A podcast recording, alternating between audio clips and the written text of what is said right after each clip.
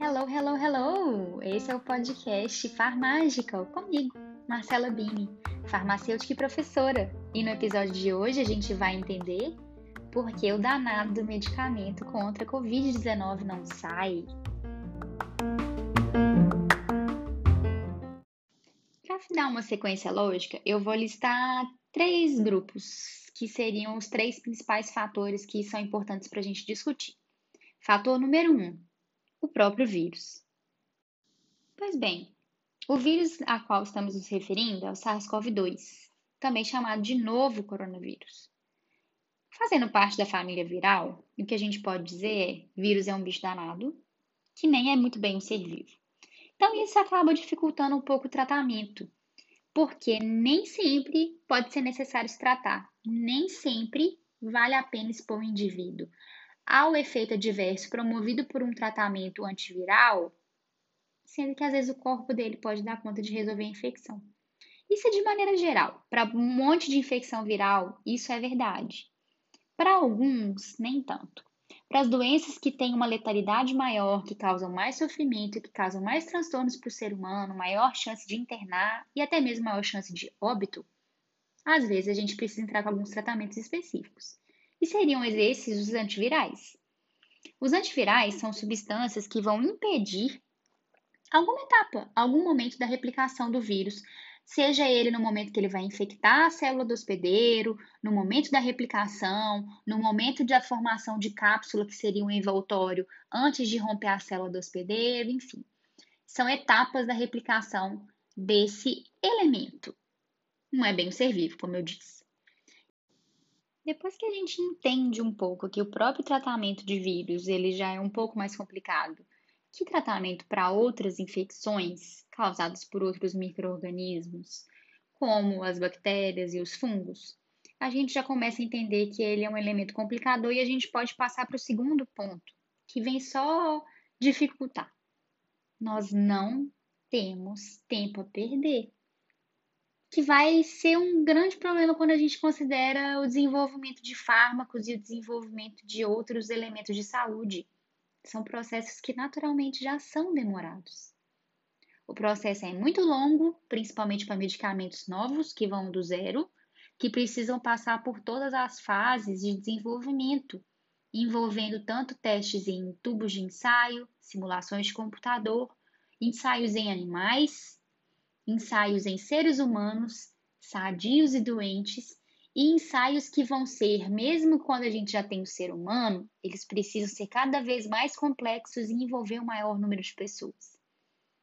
Para obter os resultados, não é simplesmente sentar e observar o que está rolando. Precisa de tempo, precisa de análise de dados, precisa ter um grupo controle, precisa ter uma análise estatística, precisa de ter tudo isso de maneira sistemática e confiável. Não basta observar, do tipo, aquele paciente melhorou, então eu acho que eu vou usar isso para todo mundo. Isso é irresponsável, porque eu preciso observar dois pilares em relação a qualquer tipo de terapia em saúde: eficácia e segurança. Então, além de avaliar se de fato aquela substância faz diferença para a recuperação dos pacientes, lembra que eu já falei que um monte de gente já se recuperaria de maneira sem tratamento, certo?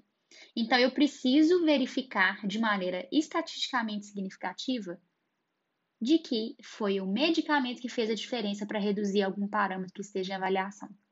Esses parâmetros podem ser desde parâmetros bem incontestáveis, como óbito, podem ser outros menos drásticos, como dias entubados, tempo de internação, progressão para quadros mais complicados, enfim, desde que possa ser mensurado, isso pode ser um elemento de avaliação do estudo.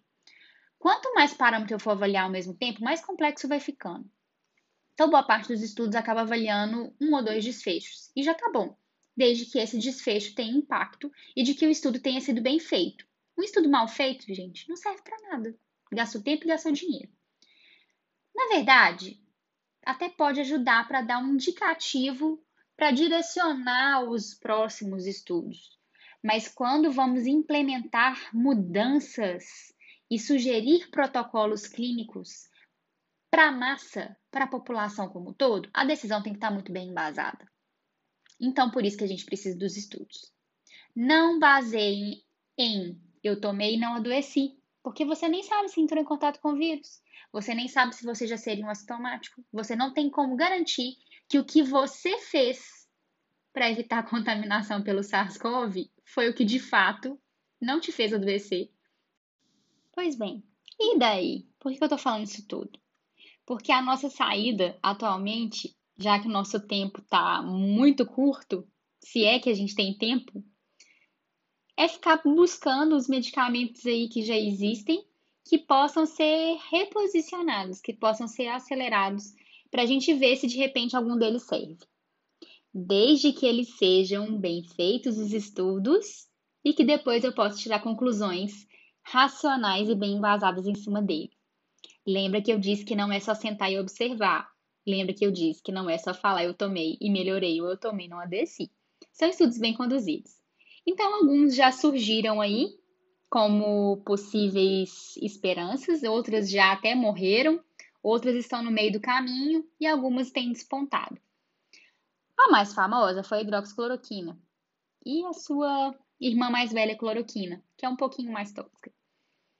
Já se propôs que usassem a hidroxicloroquina e o último a retirar dos grandes institutos ao longo do mundo que vão definir isso de maneira sistemática foi o FDA. No dia 15 de junho, o FDA retirou a indicação de usar hidroxicloroquina para casos internados de SARS-CoV, que era o único caso mesmo que tinha indicação concreta. Nenhum outro lugar do mundo tem indicação de uso profilático e nenhum outro lugar do mundo tem indicação de casos leves de maneira sistemática. Aqui no Brasil, essas indicações elas vêm sido consistentemente questionadas, inclusive por mim. Outros fármacos também têm sido investigados. Alguns imunomoduladores, inclusive o grupo dos glicocorticoides, os tão famosos corticoides mesmo. E tivemos resultados publicados essa semana, na mesma semana do dia que o FDA falou que não era para usar mais hidroxicloroquina. Foi a dexametasona, corticoide antigo e barato, que em dose de 6 miligramas já foi indicada pelas associações médicas para poder usar em pacientes internados. Chama atenção que também viramos só sobre pacientes internados. O uso de corticoide sem orientação e sem indicação, sem necessidade por uma pessoa sadia ou por uma pessoa que precisa combater o vírus aí isolada em casa e que não está internada, pode ser até pior, tá? Então, nada de correr para a farmácia para comprar dexametasona. Como também não deveriam ter ido comprar outros antiparasitários, ou até mesmo a hidroxicloroquina e a cloroquina antes dela entrar na lista de. Chegamos no item número 3, a vacina, a tão sonhada vacina. Quando a gente fala da vacina para o coronavírus, duas perguntas costumam aparecer. A primeira delas é: quando que ela vai sair? E a segunda é: ela é a nossa saída da pandemia que a gente vive em 2020? Pois bem, ela deve ser a nossa saída sim. Comparado com um tratamento medicamentoso, como a gente tem a experiência para as outras viroses que afetam a humanidade, é possível que a vacina é que dê uma certa tranquilidade. A má notícia é que o processo não é lento. Como eu disse, a gente não tem tempo a perder e isso vai de encontro ao que a gente observa para o desenvolvimento de fármacos, vacinas e terapias para a saúde.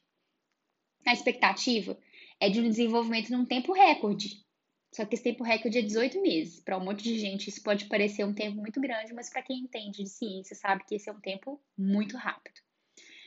A questão é que nós temos já vacinas em testes clínicos, e mais de uma, inclusive. Né? Vários grupos ao redor do mundo estão altamente mobilizados, grupos privados e grupos públicos, com dinheiros de investimentos distintos e até bastante emocionante ver a mobilização que se tem ao redor do mundo todo para que a gente consiga desenvolver essa vacina com um tempo recorde. Quanto antes, melhor. A verdade é que devem chegar vacinas aí no mercado que ainda não vão ser vacinas perfeitas. O ideal é que a vacina consiga de fato imunizar muita gente. Mais de 90, 95, 99% das pessoas que tomarem a vacina deveriam se imunizar de fato, desenvolver imunidade, gerar anticorpos. Para a vacina para o SARS-CoV-2, para o novo coronavírus, Como esse refinamento não vai dar tempo de fazer, é provável que a vacina chegue com um percentual de imunização real na população do mundo todo bem menor do que o desejável, acima de 90 e muitos por cento. No entanto, pensando na transmissão, na gravidade e na ausência de outras terapias, essas vacinas devem chegar ainda com essas falhas depois elas podem ser aprimoradas. Isso já seria extremamente positivo. Então, a notícia boa e ruim, ao mesmo tempo, é que as melhores perspectivas e piores também geram em torno de pelo menos ano que vem a gente vai ter que aguardar a tão sonhada vacina.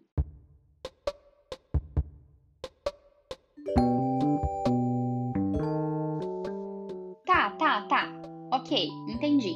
Mas e o que, que a gente pode continuar fazendo? A questão é que a gente vai ter que fazer o que a gente já sabe o que tem que fazer. Eu digo que a questão da pandemia ela traz à tona hábitos e culturas que podem ser extremamente positivos e negativos para a resolução dos problemas relacionados à saúde. Para um país que sabe seguir regras de convivência, de espaço, de higiene, vai ser mole-mole. Para um país que não é habituado a seguir regras, respeitar o espaço individual e pensar no coletivo, isso é um pouco mais problemático. No momento, o que, que a gente tem, inclusive muito bem comprovado por estudos, que realmente é a única coisa que funciona. Não adianta ficar se entupindo de coisas que você ouviu dizer que vão te impedir de ficar doente. A verdade é que o contato com o vírus não vai ser impedido por alguma coisa que você toma. Mas o que, que vai funcionar? Higienização das mãos, o distanciamento sendo respeitado, uso de máscaras da maneira correta, tapando nariz, boca e sem ficar tendo contato com as mãos, se contaminando o tempo todo. E não seja um negacionista. Por favor, não seja um negacionista. Isso só atrapalha o desenvolvimento da humanidade como um todo. A gente vai sair dessa junto. Espero que você tenha gostado desse episódio para esclarecer algumas coisas que rondam esse momento da pandemia. E a gente se vê no próximo podcast Farmágico.